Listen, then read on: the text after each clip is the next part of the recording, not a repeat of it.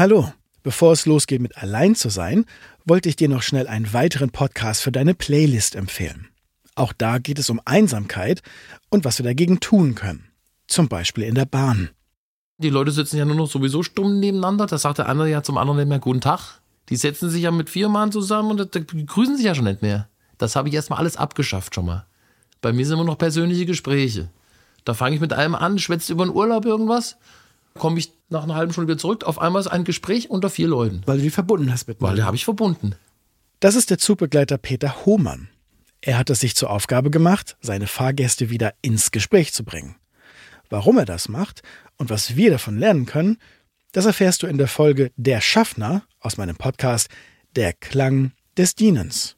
Den Link zur Folge findest du in den Show Notes. Und jetzt viel Spaß mit Allein zu sein.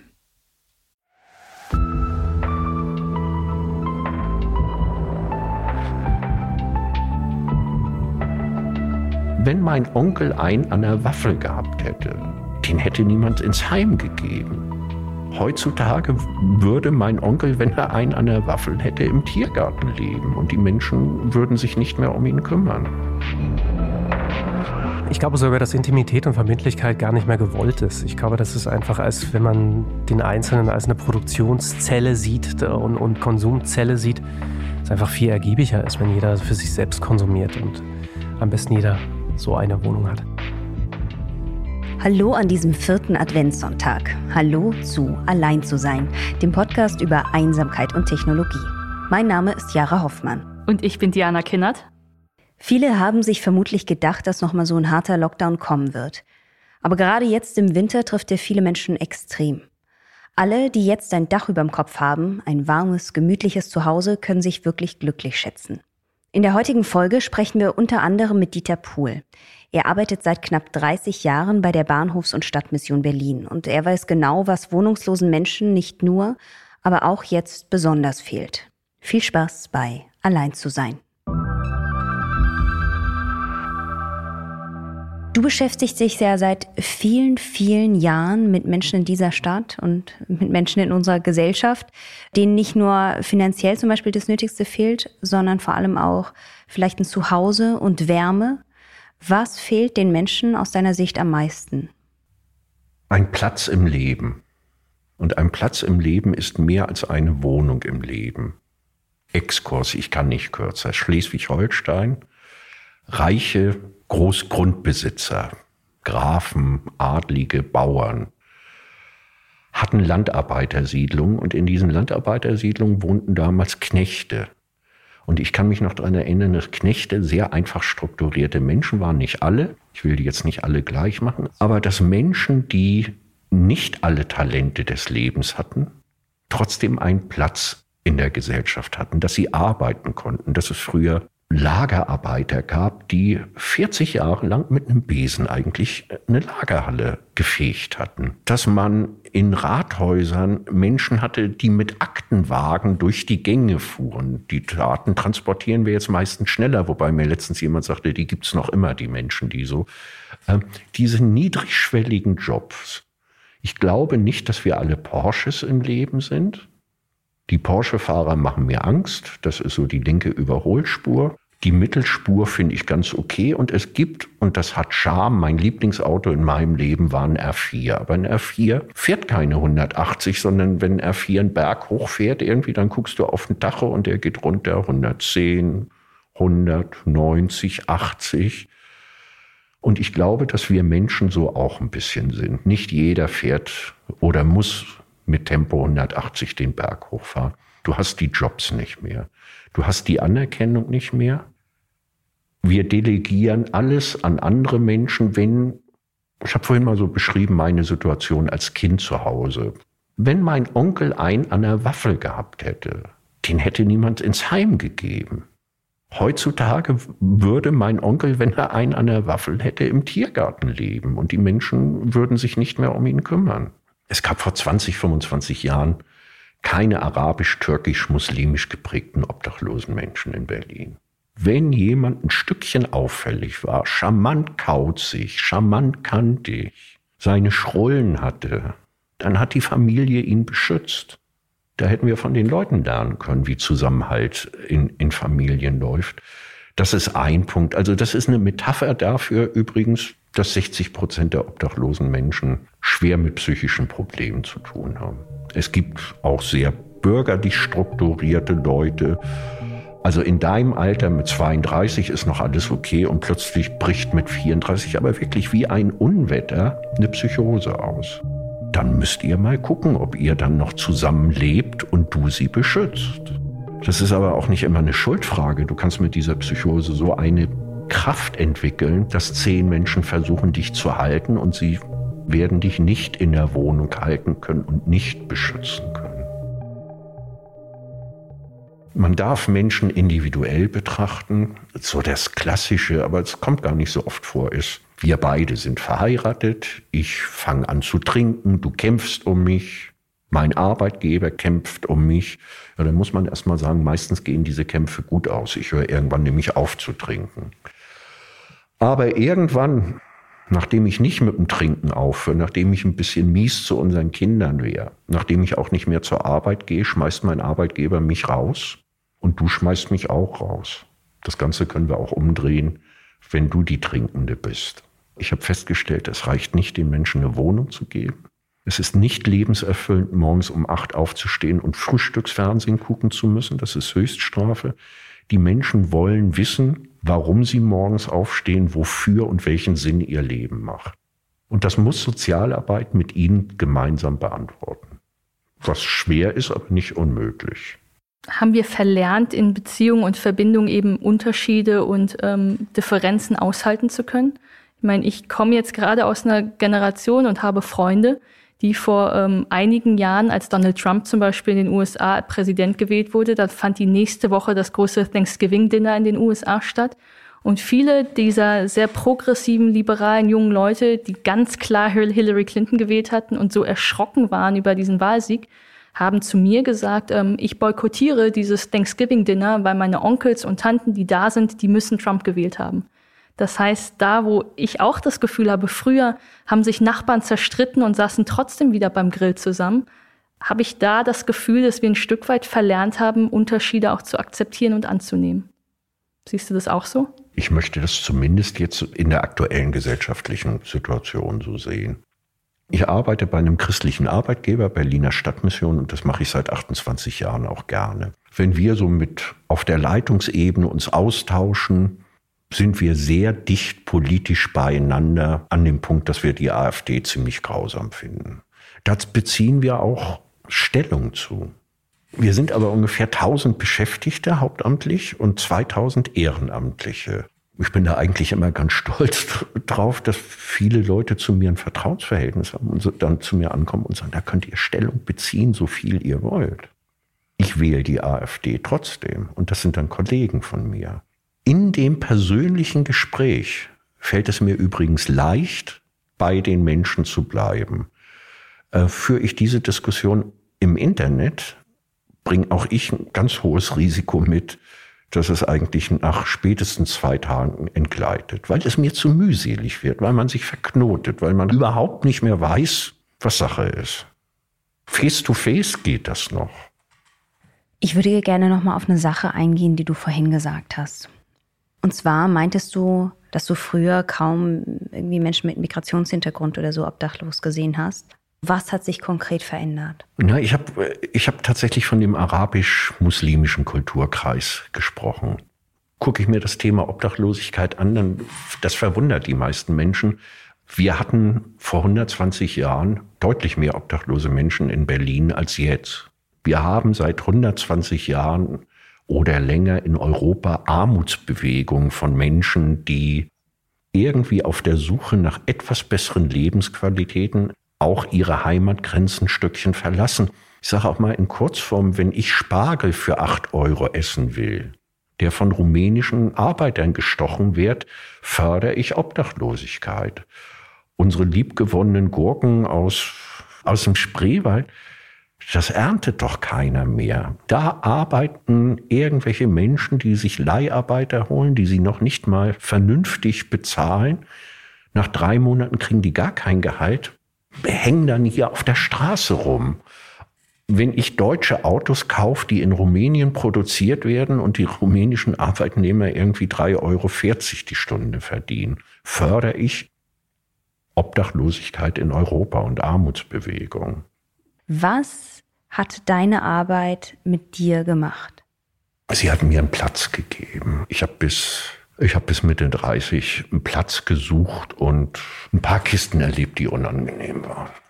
Das war tatsächlich ein Stück Familienleben. So mit Mitte 30 wurde ich Vater. Und da wollte ich auch noch mal mit einer anderen Vorbildrolle durchs Leben gehen, weil ich nicht wollte, dass die kleine Maus da irgendwie mit der letzten Lusche groß wird, irgendwie, die ihr da gegenüber sitzt. Das war ein Punkt.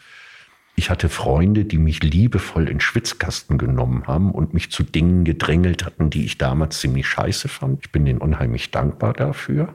Und ich durfte mich ähm, ich habe so in den letzten zwei, drei Jahren, darf ich ja, da bin ich ganz stolz drauf, einmal wöchentlich für die Morgenpost eine Kolumne schreiben. Das ist für mich aber auch mehr ein Erproben. Aber ich finde das Beruf was sehr Kreatives haben kann. Also ich habe tatsächlich Visionen beruflich. Ich sehe Bilder, die sind sehr oft sehr weit weg. Das dauert manchmal 15 Jahre. Und ich habe die Kontinuität an diesen Bildern, mich daran festzubeißen. Was sind das noch für Visionen, die du hast? Welche Bilder hast du denn noch? Also ich glaube wirklich, dass wir Obdachlosigkeit überwinden können. Und ich träume von einer Gesellschaft, die wieder mehr zusammenrutscht. Also als ich hergefahren bin, dachte ich so, Einsamkeit essen Seele auf. Das ist für mich eigentlich so die Formulierung. Das heißt ja eigentlich Angst essen Seele auf. Und das war Fassbänder, irgendwie ein Film, glaube ich. Aber ich finde Einsamkeit essen Seele aus. Frisst sich wie Rost rein. Kennst du so Rost, wenn, wenn du so ein altes Rohr draußen hast und sonst irgendwas so? Das ist für mich der Zustand von Einsamkeit, wenn, wenn du das so, das Metall sich zersetzt irgendwie. Wenn im Zweifelsfall bis zum Ende nichts mehr übrig bleibt, weil du nur noch die Löcher hast, weil du nur noch Fraß hast. Ich träume von einer Gesellschaft, in der wir miteinander wieder mehr selbst regeln, ohne dass wir das an Bundesgesundheits- oder Bundessozialminister delegieren. Ein einfaches Modell, ich habe das mal erlebt, so wenn, wenn ihr eine Überschrift sucht für den Podcast oder habt ihr schon, in jedes Haus gehört ein Verrückter. Die gehören nicht in den Tiergarten. Und ich habe das mal erlebt hier in diesem schönen Kiezklausener Platz bei euch um die Ecke. Da bin ich, ich habe das nicht mitbesetzt irgendwie, da war ich viel zu furchtsam, aber in ein besetztes Haus später gezogen. Und da wohnte eine irre Professor Fräulein Rosemarie II. Wenn du sie so nicht angesprochen hast, hast du gleich ein Strafverfahren von ihr gekriegt. Also die hatte so einen Vollschuss, so mit langen weißen Handschuhen bis zu den Oberarmen und immer Motorradbrille. Irgendwie ging sie immer durch den Kiez. Totaler Sockenschuss. Ich glaube, fünf Krankheitsbilder auf einmal.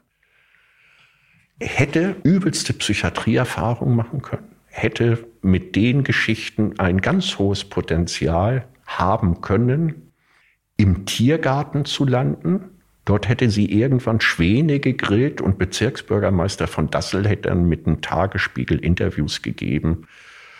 Rosemarie hat unsere Schwäne gegrillt. Also das meine ich jetzt ganz ernst. Diese Frau ging uns auf den Geist. Wir haben versucht, in einer Hausgemeinschaft, jeder mit seinen Talenten, mit ihr klarzukommen. Alle 14 Tage hatten wir Hausplenum und haben abgestimmt, schmeißen wir die Olle raus oder bleibt sie drin. Und die hatte irgendwie über 20 Jahre immer eine knappe Mehrheit von 55 Prozent, die das geschafft hat. Rosemarie ist später an Altersschwäche gestorben. Rosemarie hatte für das Haus eine unendliche Bedeutung, weil das Haus an ihr, mit ihr soziale Kompetenzen entwickeln konnte. Weil wir Gesprächsthemen hatten, weil wir uns, das meine ich jetzt liebevoll, wenn ich von die Olle rede, das meine ich auch mit Respekt, weil wir uns liebevoll an ihr abarbeiten konnten.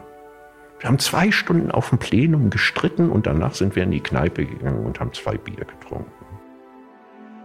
Und dieses Stückchen Verantwortung müssen wir füreinander einstehen.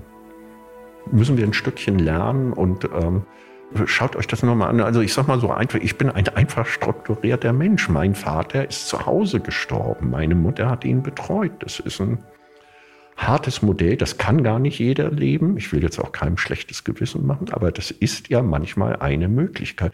Das war übrigens ein anderes Sterben. Also ich war dabei, habe ihm die Hand gehalten. Das ist was anderes als in einem Sechsbettzimmer irgendwie äh, zu leben. Und da müssen, wir uns an allen Punkten entscheiden, wie wollen wir eigentlich miteinander leben. Nicht, was müssen wir verdienen oder was gibt es heute Abend im Fernsehen oder wo machen wir Urlaub oder äh, welche neue Netflix-Folge läuft, sondern was wollen wir drei voneinander. Bis vor zwei Jahren habe ich 80 Stunden in der Woche gearbeitet. Wenn ich nach Hause kam, war es meistens dunkel. Also ich habe niemanden mehr getroffen. Seitdem ich entschleunigt habe, gehe ich wieder wach durchs Leben. Ich will einkaufen gehen und brauche für einen Weg von fünf Minuten mit mal 40 Minuten, weil ich mich mit mehreren Leuten festquatsch. An denen bin ich vorher vorbeigehuscht, weil ich Kommunikation als bedrohlich empfunden hätte. Ich habe schon so viel kommuniziert. Ich glaube, jeder muss rigoros auf seine Hygiene achten, muss sich selbst runterholen und die Freude für den anderen wiederentwickeln. Den anderen, ich glaube, wir sind manchmal in so einem Hamsterrad, dass wir den anderen Menschen bedrohlich finden. Der will ja vielleicht was. Also mehr Mut zur Ineffizienz. Ja, Amen.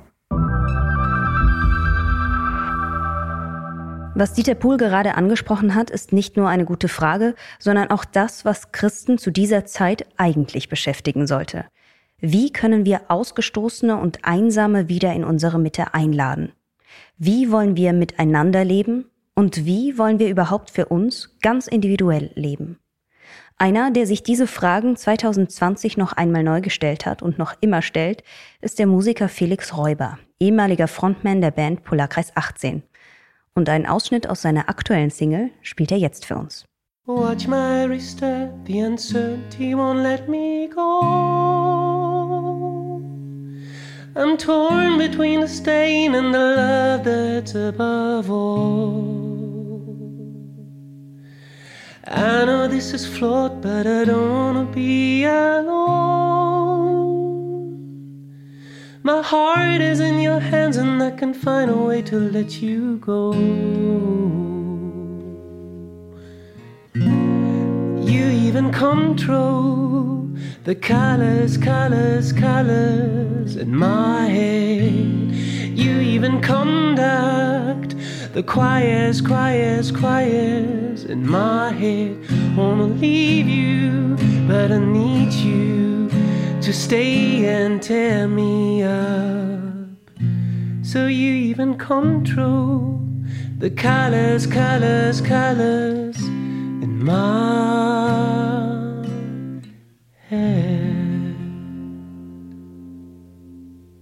Den Song, den ihr gerade gehört habt, das ist meine aktuelle Single Colors. Und da geht es um Abhängigkeiten in Beziehungen, um toxische Beziehungen. Und irgendwo trifft das ja auch den Nerv, den wir gerade aktuell erleben. Oder das, was, was ja viele Menschen erleben, äh, Gewalt in Beziehungen, häusliche Gewalt ist ja so ein, so ein Thema, was irgendwie sehr häufig momentan auftritt. Und ich habe das Gefühl, das hat ganz, ganz viel damit zu tun, dass man sich einfach nicht lösen kann voneinander, obwohl man das schon längst hätte machen sollen. Welches Gefühl hast du in diesem Jahr, wenn du an Weihnachten denkst? Also ich habe da so ganz unterschiedliche Gefühle. Also auf der einen Seite ist es natürlich interessant, dass man so von der Kernfamilie in die Kernfamilie geht. Es ist also nicht so diese Situation, dass man irgendwie von so einem offenen, weiten Leben dann auf einmal irgendwie sich fokussiert auf so einen intimen Kreis, sondern man ist ja die gesamte Zeit in einem intimen Kreis ge gewesen. Insofern habe ich da eher so das Gefühl von, ich will unbedingt irgendwie eigentlich eher tendenziell autonom werden. Also ich brauche das jetzt nicht zwingend nochmal wieder fünf Tage mit meinen Eltern abzuhängen, wenn ich schon die gesamte Zeit abgehangen habe. Und deswegen bin ich da so ein bisschen ambivalent dieses Jahr. Also ich würde dieses Weihnachtsfest für mich selbst gerne so kompakt wie möglich halten und dann eher lieber wieder mein Ding machen, so, weil ich das Gefühl habe, ich konnte mein Ding gar nicht so richtig machen dieses Jahr. Und auf der anderen Seite ist es auch sehr interessant zu beobachten, wie wichtig es dann doch den Deutschen, als wenn man den Deutschen denn so klassifizieren möchte, zu sein scheint, dieses Fest. Und ich muss das für mich dann erstmal so ein bisschen begreifen, eigentlich erst. Und bin da so ein bisschen außen vor, habe ich das Gefühl. Du hast gerade gesagt, dass du in diesem Jahr eher so ein bisschen das Gefühl hast, du möchtest dein Ding machen, weil du das in diesem Jahr nicht so machen konntest. Mhm. Wie sieht das dann aus? Ja, also ich habe so ein bisschen das Gefühl, dass dieses Jahr schon so ein ja, so ein fundamentale, eine fundamentale Auseinandersetzung einfach bei mir persönlich jetzt geschaffen hat. Wie will ich für mich leben und was will ich eigentlich in meinem Leben so für Werte vertreten? Und da gehört das Weihnachtsfest eben auch mit dazu. Ich glaube, das ist eines der positiven Dinge, die ganz viele mitnehmen, ne? nochmal vieles neu zu hinterfragen und vielleicht auch neu zu sortieren. Übersetzt sich ähm, dein Nachdenken über, wer du sein willst und wie du leben willst, auch auf deine Musik aktuell? Also insofern schon sehr, als dass ich jetzt so seit drei Jahren so mein eigenes Solo-Ding mache nach meiner Band Polarkreis 18 und ich schon sehr oft mit dieser inneren Frage konfrontiert werden werde, will ich jetzt der menschgewordene Algorithmus werden oder möchte ich einfach wirklich Künstler bleiben? Und das ist für mich schon eine große Auseinandersetzung, weil wir Künstler oder gerade der Musiker ja dieses Jahr ausschließlich digital kommuniziert hat und auch digital veröffentlicht hat und jetzt so nach, sage ich mal, so sieben, acht Monaten mit ganz wenigen Konzerten und dauerhaften digitalen Kommunikation merke ich schon so, hm, was bleibt denn da eigentlich am Ende noch so für mich, den ganzen Tag im Studio abzuhängen und dann irgendwie bei Spotify äh, Songs zu releasen, so? Ist es das, wo ich mich sehe, wenn ich 80 bin und dann zurückschaue auf die Zeit, die ich so mit meinem Leben angestellt habe, dann ist es das, da bin ich so ein bisschen ambivalent und da habe ich das Gefühl, da will ich für mich noch, muss ich, glaube ich, für mich auch noch eine etwas entschiedenere Haltung einfach definieren, weil ich glaube, dass ich mich sonst persönlich selber irgendwann beginne abhängig zu machen von diesem ganzen Zeitgeist und genau diesen neuen Vertriebswegen wenn es nicht nur darum geht, ähm, dass wir über digitale Bühnen und Plattformen sprechen, sondern auch über die Musik selbst, die du machst. Da kann man ja auch sagen, ähm, ich folge den Algorithmen, das, genau. was vielversprechend ist, erfolgreich zu sein, oder ich mache das, was mich interessiert und bewegt. Ähm, wie findest du diese Inspiration? Wie findest du genau diese Musik? Und braucht man dafür vielleicht auch Alleinsein und Einsamkeit? Ja, das ist echt interessant, also weil ich finde, dass genau dieses Jahr eben diese Auseinandersetzungen für mich ja sehr stark in den Vordergrund getreten sind. Also weil der, der Einfluss von außen eben kleiner wurde und gleichzeitig der digitale Einfluss eben wahnsinnig groß wurde so. Und ich finde, so, es gibt so ein kleines Beispiel, da muss ich kurz ausholen. Also meine Freundin hat jetzt ähm, einer anderen Freundin letztens die Maddie Morrison äh, empfohlen. Das ist so eine Yogalehrerin, die jetzt bei YouTube äh, immer Yogakurse anbietet. Die kennt ihr sicherlich. Ich kenne die, ja, kennt die wahrscheinlich nicht. Die ist, so, die ist echt so ein Star in dieser ja, ja, Welt. Genau. Und äh, die ist es aber, glaube ich, wirklich tatsächlich in dieser Größenordnung und in dieser, in dieser, in dieser Verankerung, so wie man selbstverständlich man über Leute spricht, erst dieses Jahr geworden. Und ähm, ich habe dann das so im Gang gehört, als sie das ihrer Freundin erzählt hat. Und dann ist mir einfach klar geworden, okay, sie ist ein Star bei YouTube und YouTube ist das Medium dahinter und ist ein global gesteuerter Konzern mit steuerlichem Sitz irgendwo im Nirgendwo. Wo, also ich habe keine Ahnung wo. Und ähm, das sind einfach so Gedanken, wo ich merke, so ich bin völlig unterbewusst mit diesen Dingen zugange und habe eigentlich gar keine Ahnung, mit wem ich mich da verschreibe. Und ich möchte das so in der Zukunft einfach nicht. Ich möchte für mich da bewusster lernen zu konsumieren. Und ich möchte für mich auch bewusster lernen, Kunst zu machen und nicht einfach irgendein Medium, irgend, irgendwas von mir zu verkaufen, wo mein Herz und meine Seele drin hängt und ich habe am Ende nichts davon großartig. Und bei der künstlerischen Inspiration, um zurückzukehren, äh, ist es wirklich so, dass man, wenn man eben an diese Medien wie YouTube und Spotify und äh, jetzt in dem Podcast-Falle ja wahrscheinlich dann auch Spotify denkt, dann muss man halt bestimmten Formeln und bestimmten Gesetzgebungen einfach entsprechen. Und ich werde schon sehr stark damit konfrontiert, einfach beim Schreiben von Songs. Und der Song Allein Allein, der ist exakt genauso entstanden. Das war eine einzige Kalkulation, die wir da gemacht haben. Und jetzt mittlerweile denke ich einfach so, mh, hm, will ich eigentlich langfristig nicht unbedingt so machen. Ich möchte schon lieber einfach wirklich mein Leben und meine Auseinandersetzungen irgendwie in einen Song gießen, als jetzt einen Algorithmus in den Song zu gießen. Du hast es gerade schon so ein bisschen angeschnitten. Kannst du das nochmal ausführen, wie euer Song Allein Allein entstanden ist und was du damit verbindest? Also sind so zwei Sachen gewesen. Da ich, eigentlich war ich damals in derselben Auseinandersetzung wie heute, nur dass das Digitale noch nicht so mächtig war wie heute. Und da gibt es dieses erfolgsgeile Herz in mir, was einfach sagt, ich will Fame und ich will diesen, diesen kleinen Felix Räuber irgendwie kompensieren. Und dann gibt es aber auch diesen ganz naiven Teil in mir, der einfach sagt, ich möchte spielen und ich möchte einfach nur das zum Ausdruck bringen, was mich bewegt. Und bei Allein Allein war es wirklich so gewesen, dass wir uns ganz explizit als Band damals, da war ich 23, schon vorgenommen haben zu sagen, okay, nach dem ersten Indie-Erfolg, wir hatten so einen kleinen Indie-Erfolg, also was heißt klein, es war eigentlich ganz gut, gewesen und, und wir wollten dann einfach auf die nächste Stufe. Das war so ein klassischer Wachstumsgedanke, der da einfach drin war. Wir wollten einfach irgendwie jetzt noch mehr. Es war uns nicht genug. Und dann haben wir ganz, ganz viele Songs äh, analysiert und berechnet und haben eben auch ganz viele allgemeingültige Themen auf so ein, so ein Flipchart geschrieben. So was beschäftigt den Menschen, wenn man ihn so ganz einfach runterbricht. Und da war Einsamkeit so ein Stichwort einfach, was da, was damit stand. Tod, Einsamkeit, Liebe und so weiter. Also alles, was einem da so eingefallen ist in dem damaligen Alter. Wir haben das jetzt nicht wahnsinnig durchanalysiert, aber wir haben es versucht, irgendwie halbwegs zusammenzufassen. Und Einsamkeit hat uns gefallen, weil wir waren einfach eine Band, die auch so einen melancholischen Unterton hatte. Und äh, dann gab es eine erste Songskizze, die auch relativ knallhart durchgerechnet war. So auf einer Basis von 300 Nummer 1 Hits hatten wir dann so eine kleine Formel errechnet in anderthalb Jahren Analyse.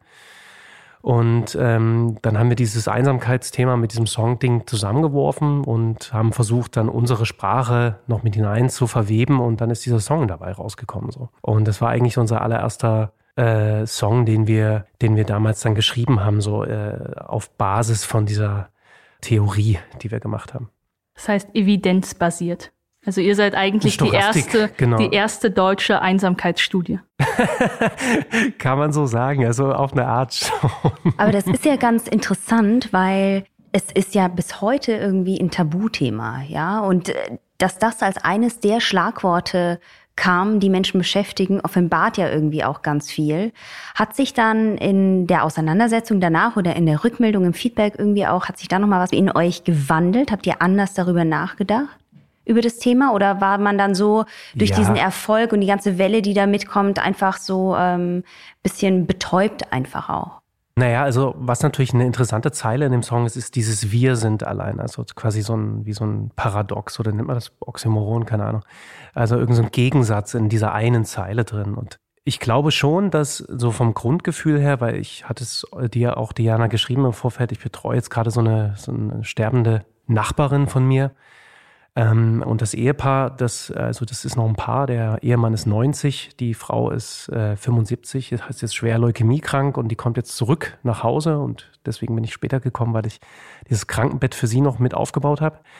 Und es ist für mich in allererster Linie eine super interessante Auseinandersetzung, sozusagen nach vorn zu schauen und zu gucken, wie guckt dieses alte Paar, was seit 48 Jahren sind, so zurück auf ihr Leben. Und ich glaube, dass die Angst davor, wirklich allein in irgendeinem Loch zu versauern und ähm, im Endeffekt dann einfach zu gehen, ohne dass man irgendetwas mitnimmt, die ist einfach in uns allen drin. Und ähm, ich glaube, also dieser Frau, die dann wirklich jetzt so auf dem Scheideweg gerade stand, jetzt vor ein paar Wochen noch, ähm, das hat dann alles nichts genützt. Also das ist ein Künstler-Ehepaar gewesen, die waren ähm, sehr bekannte Zauber, ein Zaubererpaar in der DDR gewesen und wir haben uns dann, ähm, als dann der Anruf von der Station kam, dass sie jetzt, äh, dass sie jetzt hochpalliativ ist, das ähm, haben wir dann ähm, die alten Videos angeguckt von denen, wo die so bei äh, Kessel Buntes zum Beispiel waren.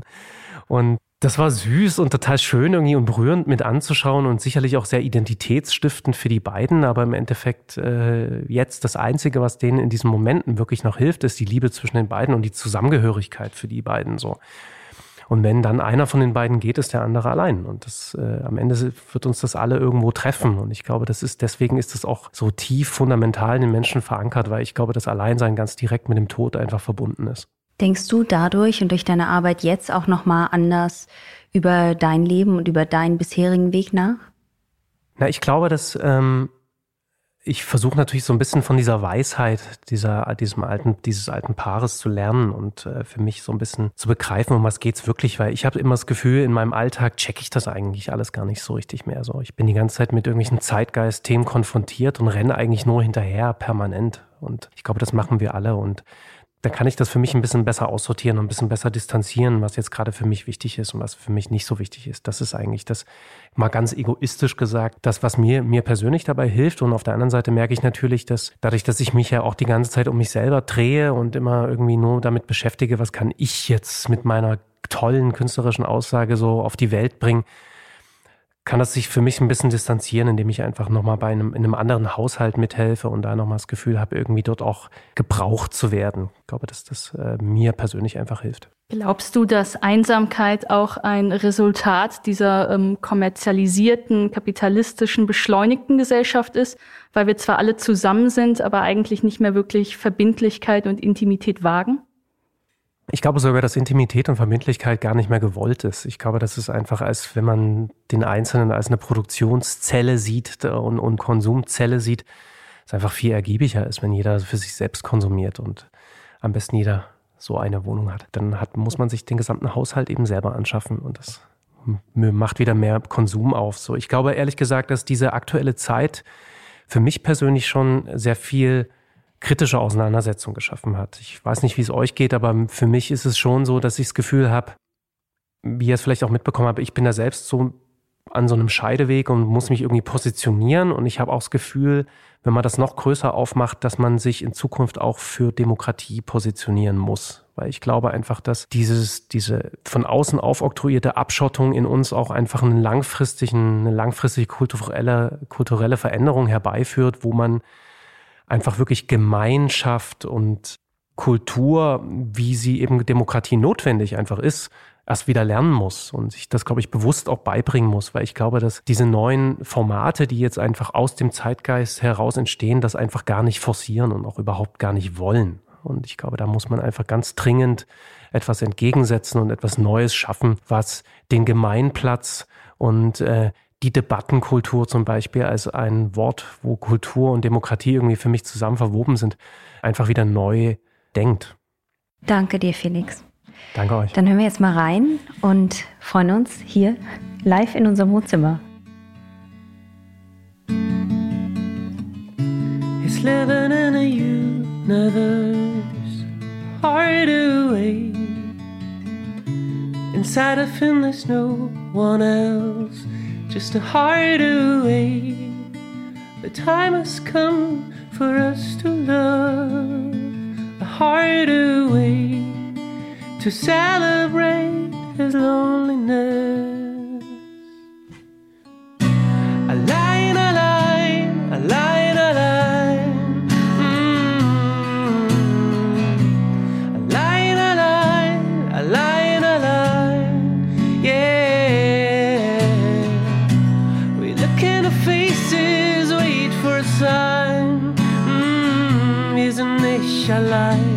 Line? A line, a line. Mm-hmm.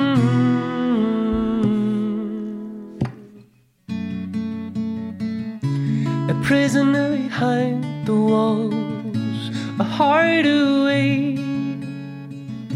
Wants to leave his universe, just a heart away. The time has come for us to love, a heart away, celebrate his loneliness. Isn't this a lie? A lie, mm. a lie, a lie, a lie. Mm-hmm. A lie, a lie, a lie, a lie. Yeah. We look at our faces, wait for a sign.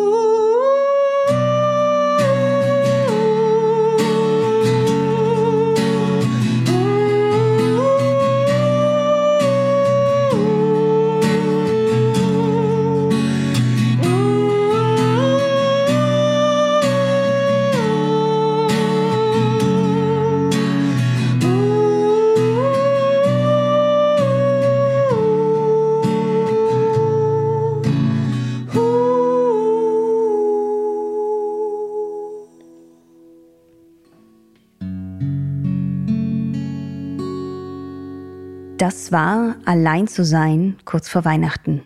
Wir hoffen, euch hat die Folge gefallen. Und wenn ja, dann teilt sie gerne gerade jetzt noch einmal mit euren Familien und Freunden und macht das Beste aus diesem anderen Weihnachten. Und zum Schluss noch ganz kurz, ganz praktisch. Diana, was kann man jetzt an Weihnachten noch gegen Einsamkeit machen? Ganz spontan und ohne Ankündigung anrufen. Nicht per WhatsApp etwas ausmachen, sondern ich glaube, wohltuend ist es, ähm, jemanden mal zu überraschen und spontan in die Nähe zu gehen. Das ist eine schöne Idee. Wir sagen Danke an euch an Google für die Unterstützung dieses Podcasts, an Failbetter Media, Tonhaus und Muskat. Und wir hören uns im Januar wieder. Jetzt erstmal schöne Weihnachten, einen guten Start ins neue Jahr und bitte gesund bleiben.